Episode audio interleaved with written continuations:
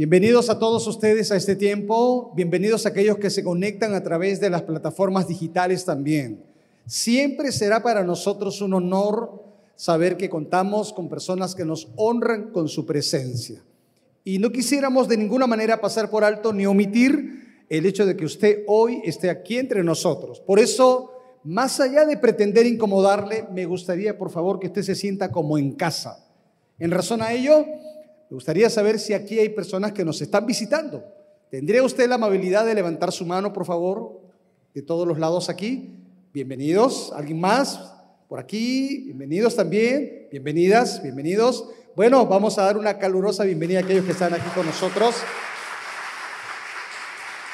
Gracias por acompañarnos a ser parte de esta serie de reflexiones que nacen del mismo corazón de la Biblia. Sabe que la Biblia tiene cosas profundas, grandes, interesantes, que mostrarnos y enseñarnos. Una de esas cosas grandes y maravillosas están en las páginas del Antiguo Testamento. Bien sabemos que la Biblia tiene estas dos partes elementales, Antiguo como Nuevo Testamento. Gran parte del Antiguo Testamento narra toda la historia del pueblo de Israel y es una historia de liberación como también de redención. Y lo que se escribe en el Antiguo Testamento tiene una connotación importante y que trasciende al Nuevo Testamento y que por supuesto debe de ser considerado por cada uno de nosotros en estos tiempos. La palabra de Dios permanece a través de las edades, es viva y eterna también. Es por eso que hoy, ya habiendo iniciado esta serie de temas que tienen que ver con el tabernáculo del que explicaremos, eh, vamos a continuar, porque estamos enfocándonos en un tema general que hemos titulado el tabernáculo y Cristo. ¿Ok? Usted se preguntará, bueno, ¿y qué cosa es esto del tabernáculo? Bueno, era una tienda de campaña, algo así, eh, que tenía dos partes importantes. Una conocida como el lugar santo y la otra conocida como el lugar santísimo. En esta especie de tienda de campaña, conocida como tabernáculo, la presencia de Dios se manifestaba al pueblo de Israel. Tanto el lugar santo como el lugar santísimo tenían algunos eh, elementos importantes. En el caso del lugar santo estaba la mesa donde se colocaban 12 panes que representaban a, las tribus de Israel. También había un candelabro que tenía que estar alumbrando durante todo el tiempo. Mientras que en el lugar santísimo había una especie de caja conocida como el arca del pacto. Allí se colocaba las leyes o mandamientos que Dios le dio a Moisés y una vara floreciente que correspondía a Aarón, el sacerdote. La tapa que cubría esta especie de caja se llamaba propiciatorio. En este propiciatorio habían imágenes de ángeles que cubrían sus rostros. Todo esto, de alguna forma u otra, tiene mucho que decirnos y enseñarnos con respecto a lo que significa, una vez más, la vida cristiana, pero en particular acerca de Cristo. Hoy, como usted apreció en el video, vamos a hablar de las vestiduras de los sacerdotes, porque esto es importante entender. Los sacerdotes no solo ofrecían sacrificios, no solo hacían holocaustos, sino que tenían que estar vestidos con propiedad antes de ingresar al tabernáculo donde se revelaba o manifestaba la presencia de Dios. Para ello, el segundo libro de la Biblia, Éxodo capítulo 28, tiene que decirnos algo importante con relación a las vestiduras de los sacerdotes, que es el tema que nos reúne en esta oportunidad. Éxodo 28. Dicen sus primeros cuatro versículos de la siguiente forma. Si usted, trajo, si usted trajo su Biblia, puede seguir la lectura conmigo. Si no trajo una Biblia, no se preocupe, yo leeré también desde aquí. El libro de Éxodo, capítulo 28, en sus primeros cuatro versículos dice así. Dice el Señor a Moisés, entonces harás, le dice a Moisés, que se acerque a ti de entre los hijos de Israel tu hermano Aarón y con él sus hijos, para que me sirvan como sacerdotes, Aarón, con Nadad, Abiud, Eleazar e Itamar, hijos de Aarón. Y mira lo que dice el versículo 2. A estos sacerdotes, ¿qué se les tenía que confeccionar?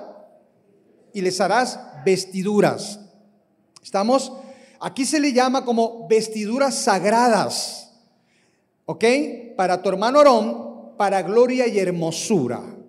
Luego dice el versículo 4, estas son las vestiduras que harán, un pectoral, un efod, un manto, una túnica tejida a cuadros, una tiara, un cinturón y harán vestiduras sagradas para tu hermano Orón y para sus hijos, a fin de que me sirvan como, dice allí, sacerdotes.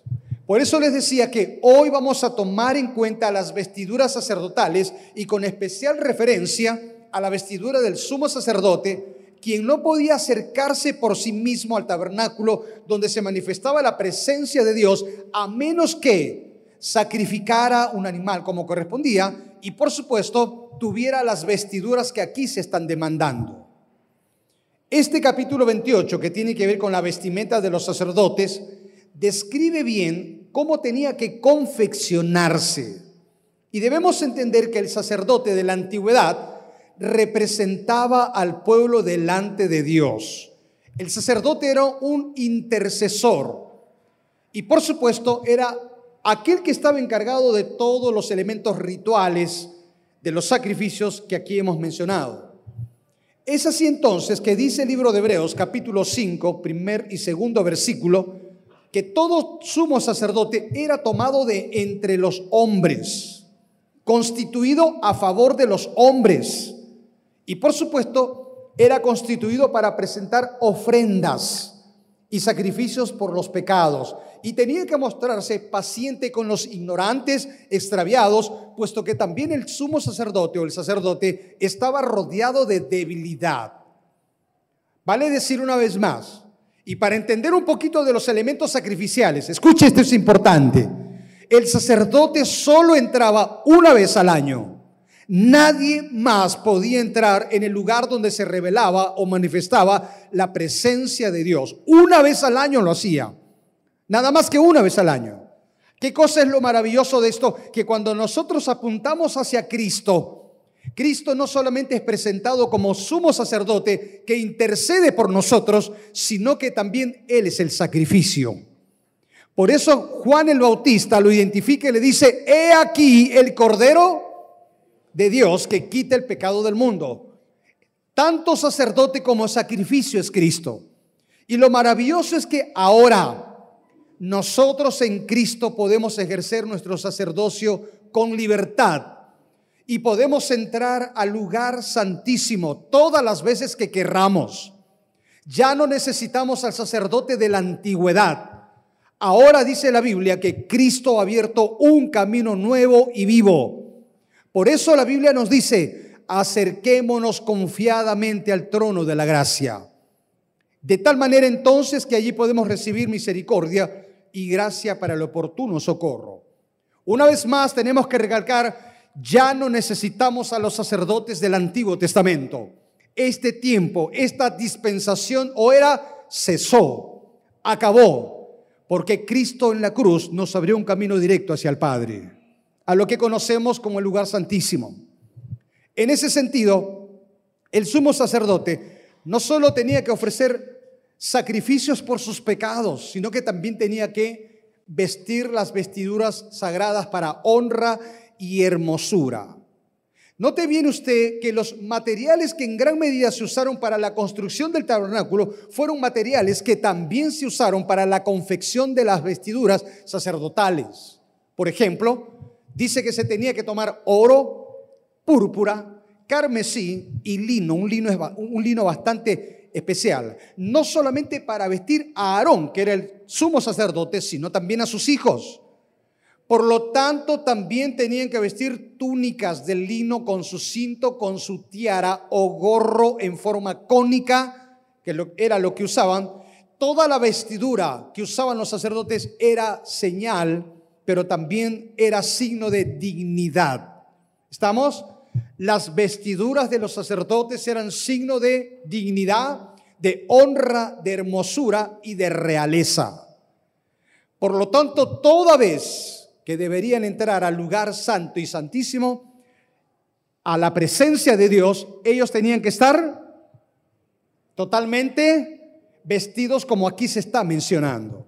Nadie de ellos podía entrar a la presencia de Dios sin la vestidura. Hoy tengo que decirles que no solamente tenemos entrada con libertad al lugar santísimo. Hoy no solamente puedo decirle que tenemos audiencia con Dios las veces que querramos sino también quiero decirle que de la misma manera que el sacerdote de la antigüedad estaba vestido, hoy nosotros hemos sido vestidos con la justicia de Cristo. Y yo digo amén. El sacrificio de Cristo expió nuestros pecados. El cordero inmolado sin mancha está allí entonces ofreciéndose, imputando sobre todos aquellos que un día le han entregado su vida su propia justicia. Y por supuesto quien desarrolla el tema de la justicia es el apóstol Pablo. Usted mira la carta a los romanos y usted va a encontrar que toda la carta no es sino una clara declaratoria de uno de los temas fundamentales, elementales, doctrinal y teológicamente hablando, como es la justificación. ¿Y qué es la justificación? Es evidente que la Biblia dice que todos somos pecadores, estamos bajo condenación, muertos en nuestros delitos y pecados. Y la Biblia dice que el ser humano está bajo la ira de Dios. Pero cuando una persona se arrepiente y decide entregarle su vida a Cristo, Dios cambia su manera de mirar sobre esa persona. Ya no lo mira en ira, ya no lo mira en juicio, ya no lo mira entonces en una posición de condenación. Ahora lo declara justo, pero no porque sea justo, no porque haya hecho obra que amerite que sea justo. Lo declara justo en virtud de lo que Cristo hizo en la cruz. Bendito sea el nombre del Señor. Por eso entonces encontramos que hemos sido vestidos de esa justicia perfecta. Dios ahora nos ve en Cristo. ¿Y cómo nos ve? Nos ve como inocentes, como si nunca hubiéramos incurrido en algún tipo de delito en términos de pecado. Por eso que el apóstol Pablo levanta en alto este cántico maravilloso, diría yo, y él dice, felices aquellos cuyas iniquidades han sido perdonadas y cuyos pecados han sido cubiertos. Dichosos aquellos hombres o mujeres a quien el Señor ahora no inculpa más de pecado. Esto es, una vez más, la justificación por la que Martín Lutero luchó. Y todos conocemos parte de la historia de este gran reformador, un hombre que decidió con valentía protestar contra todo un sistema de corrupción, religiosamente hablando. Y por supuesto, no solo denuncia el tema de corrupción, sino cómo se ha desnaturalizado el mensaje, de tal manera que él desmorona los méritos y las obras personales como un derecho para ganarse el favor de Dios. Y él dice, solo es por gracia y punto. Amén. Por eso que encuentro que cuando Juan en Apocalipsis capítulo 7, versículo 9 y 10 visualiza la eternidad, se da cuenta que todos los que están adorando, de toda tribu, de toda lengua, de toda raza, de todo pueblo, están delante del trono del Cordero y están adorando. Y Juan usa esta expresión, ellos, dice, han sido vestidos con túnicas blancas. Estas vestiduras de túnicas no son sino, una vez más, la imputación de la justicia de Cristo. Por eso Dios ha hecho de nosotros ahora reyes y sacerdotes. Ya no más debemos ofrecer sacrificios como en la antigüedad.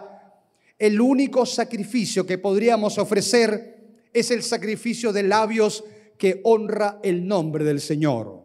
Y lo dice Hebreos, así que hermanos, ofrezcamos siempre a Dios por medio de Cristo sacrificio de alabanza, es decir, fruto de labios que honren su nombre. La primera verdad que tenemos que expresar en esta mañana es esto. Nosotros hemos sido vestidos con la obra de Jesús, justificados por esa obra maravillosa en la cruz. El segundo elemento es el pectoral. Usted puede encontrar esto en Éxodo capítulo 28, versículo 15 al 30. Y note bien esta imagen que aparece aquí en la pantalla. Este pectoral era una especie de escudo que vestía el sumo sacerdote sobre su pecho. Usted puede notar allí cuadrado. Se dice que aproximadamente medía 23 centímetros por 23. Y lo interesante del caso es que el sacerdote tenía que colgar el pectoral en su pecho y cerca al corazón, como usted puede notar ahí. Dice Éxodo 28, 29 y llevaron los nombres de los hijos de Israel en el pectoral del juicio sobre su corazón cuando entren en el santuario para memorial delante del Señor continuamente. ¿Usted puede contar cuántas piedras tiene este pectoral? Usted puede notar que tiene entonces, ¿cuántas piedras? Doce. Cada piedra correspondía a quién? A una de las tribus del pueblo de Israel. Lo maravilloso de esto es que Dios no eligió cualquier tipo de piedras para representar a su pueblo. ¿Sabe usted que Dios eligió las gemas más selectas, costosas y preciosas para representar a su pueblo? Quizá desconozcamos el tipo de piedras, pero las tengo que mencionar. Topacio, zafiro, esmeralda, amatista, diamante, ónice y jaspe. Probablemente no seamos eh, peritos en el tema de conocer esto, somos neófitos, pero solo puedo decirle que estas piedras eran de gran valor. Estas piedras tenían un costo inimaginable. ¿Sabe qué nos enseña esto? Cada piedra que usted ve allí nos recuerda lo valioso que somos para Dios. Cada piedra que usted ve allí nos hace recordar una vez más que cada persona, siendo singular y particular, tiene un valor importante para con Dios. ¿Cuántas personas nacen en esta vida, caminan en esta vida pensando que no sirven, que no valen, que son inútiles y continuamente están recibiendo este tipo de mensaje y viven aplastados, deteriorados en su interior y con profundas heridas quebrantados en el corazón.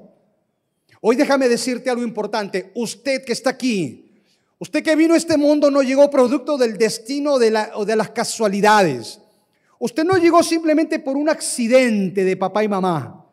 Usted está aquí porque Dios lo trajo. Y lo trajo porque lo consideró valioso. Lo trajo porque lo consideró una persona especial. Porque no siempre nos sentimos como personas especiales.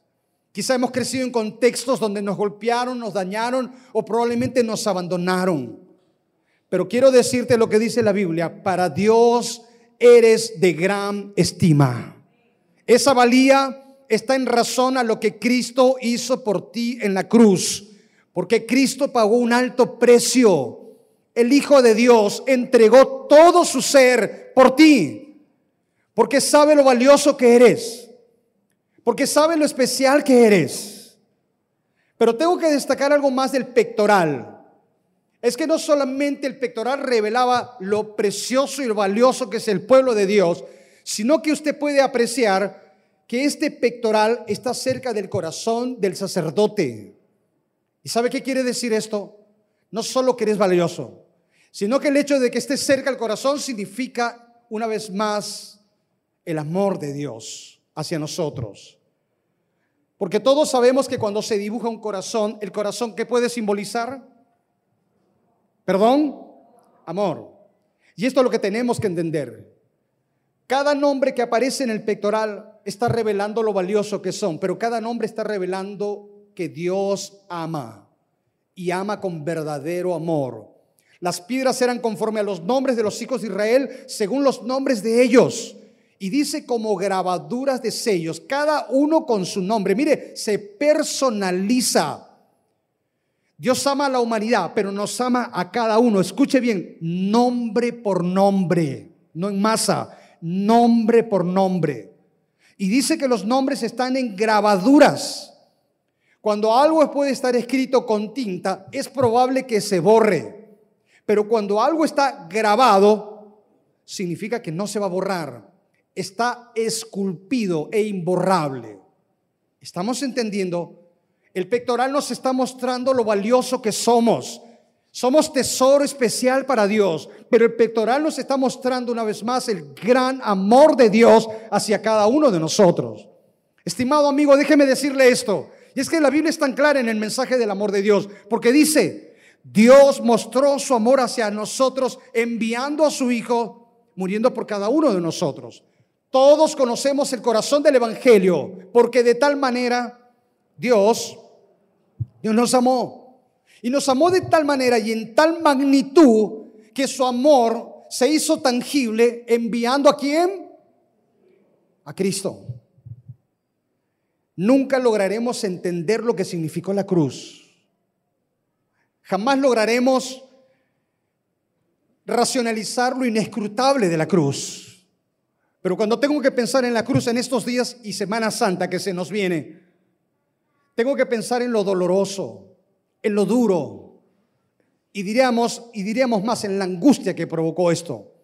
Por eso Jesús dijo, mi alma está en angustia. Por eso que en la cruz no solo fue horadado de manos y pies, la burla, la ignominia, los golpes, los azotes. Y encontramos aún más que Él tuvo que ser flagelado antes de ir a la cruz. Todo lo que costó la cruz. Usted puede pensar un poquito en lo que realmente significó la cruz, pero todo eso tiene un solo idioma. Y el idioma es el idioma del amor, porque todo lo hizo por amor a nosotros. Cuando tengo que mirar el pectoral, tengo que recordar lo valioso que somos a los ojos de Dios. Pero tengo que recordar que Dios nos ama de una forma muy especial. Por eso dice, he aquí en las palmas de mi mano te tengo grabada. Cada vez que tengas que mirar el pectoral allí en la imagen del sumo sacerdote, quiero que recuerdes lo precioso que eres para Dios, pero también quiero que recuerdes el gran amor que Dios tiene para contigo. Y no solamente llevaba en el pectoral las piedras aquí, sino el Urín y Tumín, que era una manera de poder determinar e indagar la voluntad de Dios, como también se revelaba los juicios de Dios. Quiero ir a algo más. Están las vestiduras, está el pectoral. Lo siguiente, la lámina de oro. ¿Dónde llevaba la lámina de oro el sacerdote? ¿Dónde? ¿Y por qué en la frente? ¿Por qué no en el brazo izquierdo o derecho? Porque tenía que ser visible un mensaje importante aquí. ¿Qué decía esta lámina de oro? Santidad a Jehová. ¿Santidad a quién? Bueno, así como hemos sido plenamente justificados, hemos sido completamente santificados en Cristo. Cristo es hecho por nosotros, dice la Biblia, santificación. Cuando hablamos de la palabra santo, a veces no entendemos la naturaleza de lo que significa ser santo.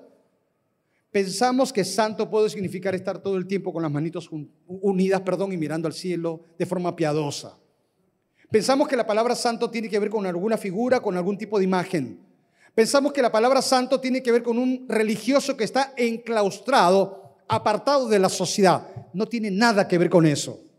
En la Biblia la palabra santo significa uno que ha sido separado y apartado para Dios.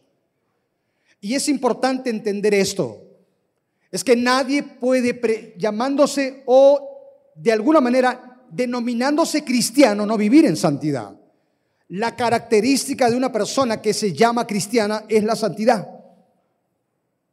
Y la santidad en un mundo que no es santo.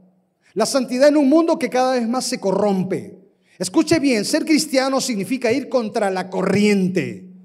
Porque vamos en contra de las mentiras, del engaño, de la corrupción. Todos tenemos que entender que vivir en santidad es el estándar de un cristiano. Porque si nosotros no vivimos en santidad, no estamos caminando bajo estándares que la Biblia enseña. De allí la Biblia es tan contundente, la Biblia es tan clara que dice esto, sin santidad nadie verá a Dios. Absolutamente nadie. Dios demanda santidad en la vida, separados y apartados para Dios.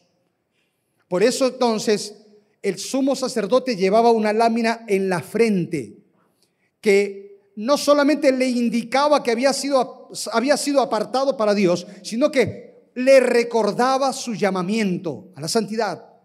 Pero también el pueblo era testigo de lo que llevaba el sacerdote, porque el pueblo también es llamado a eso. Entonces dice claramente el apóstol Pedro en su primera carta, dice el Señor, sed santos porque yo, yo soy santo. Wow, pastor, esto de ser santo es complicado. Esto de ser santo, pastor, sí que es cosa seria. Sí, pero es la demanda que de Dios para, de Dios para con nosotros. Recuerda que cuando Dios te pide algo, no simplemente te lo pide para dejarte solo hacer lo que Él te pide que hagas. Dios te demanda algo, pero Dios estará allí para ayudarte a cumplir lo que Él te manda cumplir. Y esto es importante. Nosotros tenemos que aprender a vivir en santidad. Ese es el estándar de un cristiano. Si no caminas en santidad, tendrás que evaluar tu cristianismo. Y tendrás que preguntarte con mucha seriedad si realmente estás en la fe o no estás en la fe. Los sacerdotes tenían que ser consagrados. Para consagrarse se dieron algunos pasos importantes. Número uno, tenían que lavarse en el lavacro. ¿Qué cosa era el lavacro? Según Éxodo 30, 18. Era una fuente de bronce, una fuente de bronce. Había agua allí. ¿Y para qué se usaba el lavacro? Era la fuente de agua que estaba delante del tabernáculo en el atrio. Allí entonces los sacerdotes, antes de ingresar al lugar santo y al lugar santísimo, antes de ingresar, ¿qué tenían que hacer en el lavacro?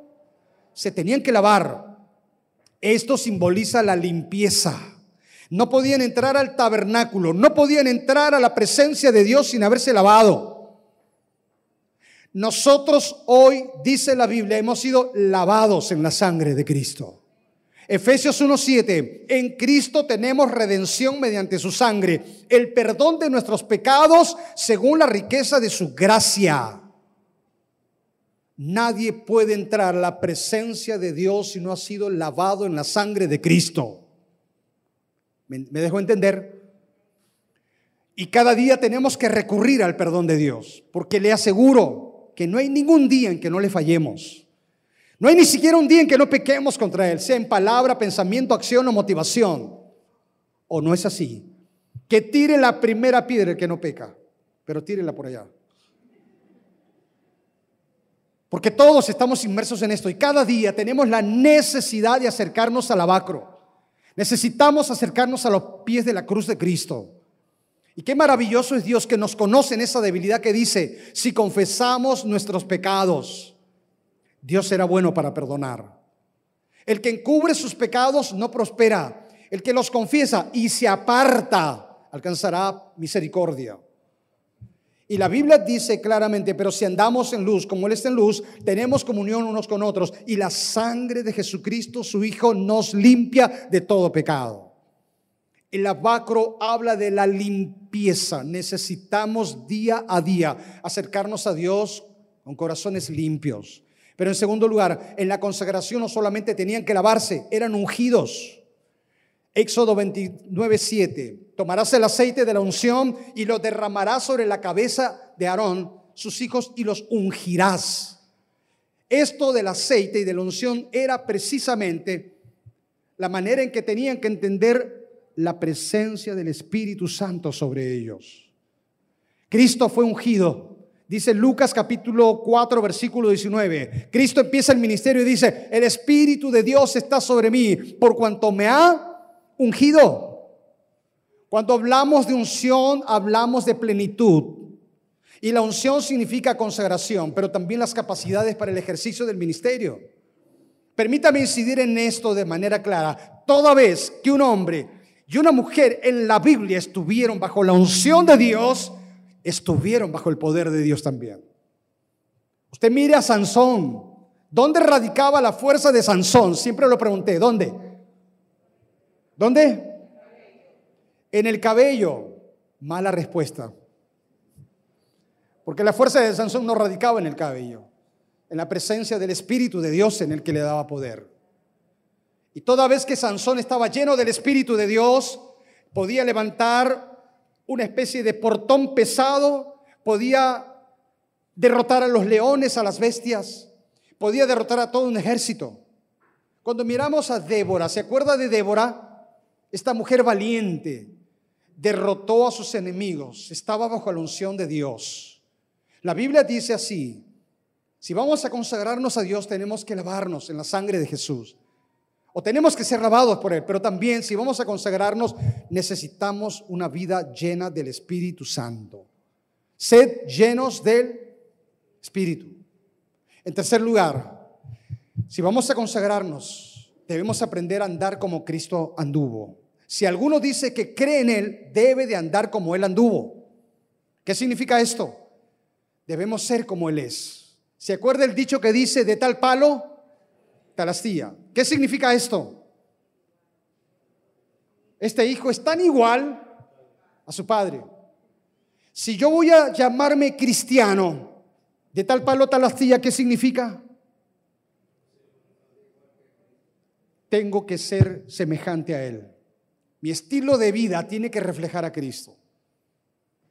Mi forma de hablar refleja a Cristo. Mi comportamiento refleja a Jesús. La manera como reacciono, la manera como actúo, refleja realmente a Jesús en mi vida, en mi cristianismo. Si alguno dice que cree en Él, debe de caminar como Él anduvo. La consagración tiene que ver con eso, reflejar en nuestro estilo de vida a Jesús. Pero déjame ampliar, si vamos a consagrarnos, no solo tenemos que entrar día a día en el abacro, no solo tenemos que de forma clara eh, vivir una vida llena del Espíritu Santo, no solamente debemos ser como Cristo, sino en cuarto lugar, si vamos a consagrarnos, la Biblia dice, no te conformes al mundo. ¿No te conformes a qué, perdón? No se amolden a la conducta de este mundo. No ames al mundo ni las cosas que están en el mundo. Dice Santiago, porque si alguno se hace amigo del mundo, consecuentemente se hace enemigo. Sí, no podemos estar en dos sistemas, no podemos vivir en dos rumbos. O realmente estoy con Dios o estoy con las cosas del mundo. No hay medias tintas, no hay neutralidades, no hay ambigüedades en el cristianismo. Jesús fue claro, nadie puede estar con dos señores, porque estará con uno o estará con el otro. Punto, se acabó. Eso es el cristianismo no son medias tintas, son cosas claras. Y me dejo entender. Por eso dice la Biblia que si vas a consagrarte no puedes conformarte al mundo. No es entonces concebible ni consecuente al cristianismo que haya cristianos mundanos, cristianas mundanas. Eso no corresponde a quienes se llaman cristianos. Porque entonces si estoy amando al mundo y las cosas del mundo, la Biblia es clara, Dios, su amor no está contigo. Punto, se acabó. No es posible la consagración a Dios amando al mundo. ¿Me dejo entender, iglesia? ¿Iglesia está aquí? ¿Sí? ¿Están petrificados?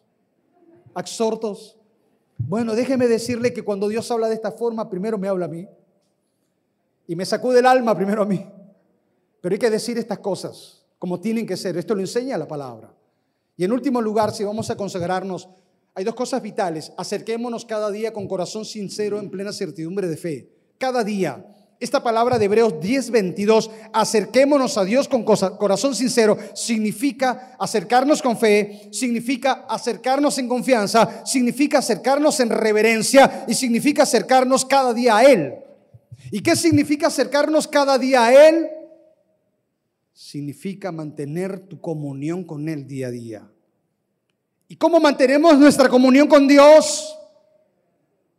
Número uno, dígale al que está al lado, necesitamos orar. Necesitamos orar. ¿Y cuántos están dejando de venir al culto de oración, verdad? A veces hay momentos en que parece que el culto de oración fenece. Quiera Dios que en nuestra iglesia no llegue el momento en que tengamos que celebrar el funeral del culto de oración. Necesitamos orar. Acércate a Él. Necesitamos ir a la palabra. Por eso les hemos entregado este plan anual de la Biblia, para que usted lea cada día un capítulo. Si usted no lo tiene, esto lo hemos entregado desde el mes de enero, parte de febrero. Y por si acaso no, lo, no cobramos, pero para aquellos que llegaron tarde, creo que sí. Pídalo, se lo vamos a regalar, pídalo. Necesitamos acercarnos a Él cada día, en su palabra, en la oración. Pero un punto más, necesitamos acercarnos a Él en el hecho de congregarnos. Considerémonos, dice Hebreos 10, 24, 25, unos a otros para estimularnos al amor, a las buenas obras. Y luego dice, y no dejando de congregarnos como algunos tienen por costumbre o han hecho de su costumbre el no congregarse sino más bien tenemos que animarnos unos a otros y tanto más cuanto veis que aquel día se acerca. La consagración habla de la necesidad de congregarnos. Una señal importante de nuestra consagración a Dios es el hecho de congregarnos. Yo lo voy a tomar en las palabras del salmista cuando decía, yo me alegré con los que me decían, a la iglesia del Señor iremos. ¿Verdad que es maravilloso? Y él decía, porque mejor es un día en tu casa que mil fuera de ellos. Él anhelaba, David anhelaba las moradas de Dios. Esto es importante. porque disfrutas de la comunión con Dios, pero también de la comunión de unos con otros. Por eso es vital tomar en cuenta el hecho de congregarnos, el hecho de no dejar de congregarnos. Hay alguien interesado que no quiere que te congregues. Y por supuesto no puedes abrir puertas a él. Tenemos que entender que el congregarnos es vital. ¿Por qué? Número uno, porque podemos animarnos unos a otros. Porque podemos cultivar relaciones significativas que contribuyan a nuestro crecimiento espiritual. Y un elemento fundamental del por qué es importante congregarnos, porque dice la última parte del texto, porque ves que aquel día se acerca. ¿Qué día se acerca? Hay un día que se acerca. ¿Sabes a qué se refiere la Biblia cuando dice aquel día? A la parucía. ¿Sabes qué es la parucía? A la venida pronta de Cristo. Porque los tiempos son los finales. Porque el tiempo se acaba. Porque el Señor viene por su iglesia. Y quiera Dios que el día que Él llame a su pueblo, llame a su iglesia, muchos de nosotros tengamos corazones encendidos en el hecho de congregarnos en la iglesia. No dejes de congregarte porque algunos han dejado de congregarse y lo tienen por costumbre. No te congregues porque te ves obligado a congregarte. No te congregues porque, bueno, si no voy me van a llamar, ¿qué van a decir? O por acallar un poco la conciencia. No, no, no, no. Yo quiero que tú te impulses por la motivación del salmista. Yo me alegré. ¿Qué le motivaba a ir? Bueno, había gozo en el corazón. Había gozo. El congregarnos es importante porque es una forma también de fortalecernos espiritualmente y ayudarnos y protegernos. Y protegernos de la vulnerabilidad.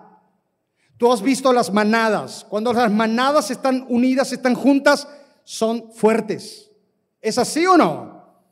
Tú mira, están bien unidas y juntas y protegidas contra los depredadores. Pero cuando alguien se sale de la manada, ¿qué puede ocurrir? Sabemos que está expuesto a ser devorado, triturado por los depredadores de forma inmediata. Te convierte, o la, la, diríamos, quien se aleja de la manada se hace vulnerable, se hace débil y se expone a tantas tentaciones, a tantas luchas, a tantas batallas en las que puede ser derrotado. Hoy el mensaje es este, no te alejes de la... ¿De la qué? De la manada.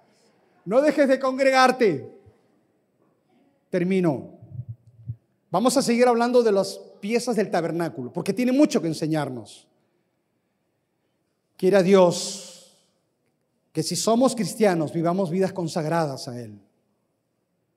Que si somos cristianos vivamos vidas llenas del Espíritu Santo. Que si somos cristianos caminemos como Cristo caminó. Que si somos cristianos no dejemos de congregarnos, porque Cristo viene pronto. Y que entiendas que si eres cristiano, Dios te colocó no las vestiduras del sacerdote de la antigüedad, fuiste vestido con la justicia de Cristo. Y que sepas como el pectoral que Dios te ama y Dios sabe que tú eres valioso para Él. ¿Me acompañan con una oración, por favor? Padre, gracias por esta mañana. Gracias por la oportunidad de haber expuesto tu palabra. Gracias. Estamos aquí delante del trono de tu gracia, necesitados de tu presencia. Hoy yo les decía a cada uno de ustedes, Usted es valioso para Dios. Por eso Jesús murió en una cruz por ti. Hoy les decía que así como el pectoral estaba cerca al corazón del sacerdote, así también usted puede hoy disfrutar del gran amor de Dios. Necesita usted acercarse a Cristo.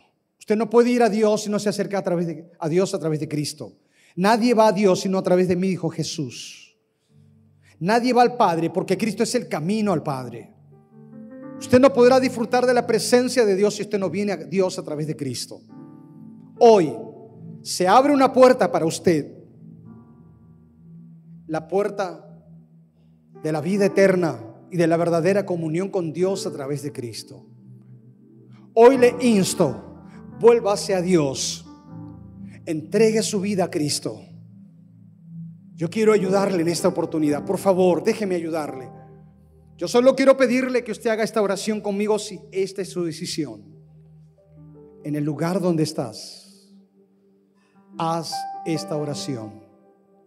Jesús, así como en la antigüedad se ofrecía los sacrificios y se derramaba sangre, tú derramaste tu sangre por mí. Y lo hiciste para traer el perdón de mis pecados, de los que yo me arrepiento y te pido perdón. Pero hoy decido entregarte mi vida. Hoy decido que vengas a mi corazón. Te necesito. Sé lo valioso que soy para ti. Pero también hoy he aprendido que me amas. Yo quiero corresponder ese amor entregándome a ti. ¿Hizo usted esta oración? ¿Puede levantar su mano porque quiero orar por usted? ¿Cuántos hicieron esta oración? Por favor, levante la mano, oraré por usted un momento. Allí en tu lugar, ¿habrá alguien? que hizo esta oración, yo vi su mano, Dios te bendiga. ¿Habrá alguien más? Yo le vi, Dios le bendiga. ¿Habrá alguien más? Sea valiente. No salga de este lugar con un corazón vacío cuando Dios lo puede llenar. ¿Habrá alguien más? Si es la primera vez que entrega su vida a Jesús, ¿habrá alguien más? Levante la mano, le veré, por favor. Yo le veré. ¿Habrá alguien más que toma esta decisión? Esta decisión tiene que ver con tu destino eterno. Porque un día tú y yo partiremos de aquí. ¿Y a dónde iremos? ¿A la presencia de Dios o lejos de Él? Entréguele su vida a Jesús entonces. ¿Habrá alguien más por última vez? Levante su mano. Yo le veo. Oraré por usted un momento. ¿Habrá alguien más? Todos orando. Todos con las cabezas inclinadas. Mientras todos estamos con las cabezas inclinadas, por favor, Voy a orar por ustedes. ¿Pueden ponerse de pie un momento a los que levantaron la mano? Sí, gracias, gracias. Póngase de pie, gracias. Usted levantó la mano, póngase de pie un momentito, luego se sentará. Ok, gracias, gracias. ¿Habrá alguien más que sin temor y sin tener vergüenza puede ponerse de pie? Hágalo, este es un buen momento. ¿Habrá alguien más? Padre, esta obra es tuya y tú eres quien obra en los corazones. Oro que traigas convicción de perdón. Y quienes hoy se ponen de pie han oído, han decidido creer, séllales con el Espíritu Santo de la promesa. Inúndales de tu amor. Que una vez más el Espíritu dé testimonio en ellos que son hijos de Dios. Que los amas, que los amas de una forma muy especial. Gracias Señor. Tomen asiento terminar este tiempo, algunas personas se les van a acercar para dar una, una ayuda espiritual. Pero este segundo llamado es para la iglesia. Iglesia, estamos acercándonos cada día al Señor. ¿Cómo está tu vida espiritual? ¿Dejaste de orar? ¿Decaíste en tu amor por la palabra de Dios? ¿Te has debilitado en tu comunión con Dios? Porque seguramente comenzaste a amar al mundo. Porque seguramente comenzaste a descuidar tu relación personal con Dios. Yo no lo sé, pero sí quiero invitarte a algo. Conságrate a Dios. Sin condición alguna. Síguele. Tienes que andar como Él anduvo. Yo quiero pedir que todos nos pongamos de pie, por favor. No sé cuánto tiempo tengas como cristiano, como cristiana. Pero seguramente hay algo en lo que hoy necesitas ponerte a cuentas con Dios. Ponte a cuentas con Dios. Pero decide consagrarte a Él. Vamos a orar. Y si tú en esta mañana o tarde ya sabes que hay cosas que no han estado andando bien, sabes que has estado debilitado en ciertas áreas de tu vida, si tú te has dado cuenta de que hay algo que descuidaste y quizá tengas que escuchar que Cristo te dice, pero tengo algo contra ti, que dejaste tu primer amor. Siempre hay una oportunidad para volver. Siempre hay una oportunidad para seguir adelante y consagrarnos a Dios. Y si en esta mañana tú quieres hacer una oración donde decides consagrarte a Él, ¿por qué no levantas tu mano donde estás y oras conmigo, hermano, hermana? Porque sabes delante del Señor cómo estás porque delante de Él nada podemos ocultar. Y lo único que quiero pedirte hoy es allí, levanta tu mano conmigo, Señor. Eres testigo de cuantos hoy levantan sus manos, aquí como aquellos que se han conectado. Mira cuántos hoy con las manos arriba están diciendo, Dios, te necesitamos, te hemos fallado, pero aquí estamos, levántanos, restauranos. Queremos vivir vidas que se consagren a ti. Cristo viene pronto y queremos vivir vidas que te honren. Llénanos del Espíritu Santo. Llénanos del Espíritu Santo. Y que te amemos con todo el corazón, el alma, la fuerza y la mente. Porque te lo pedimos en el nombre de Jesús. Amén.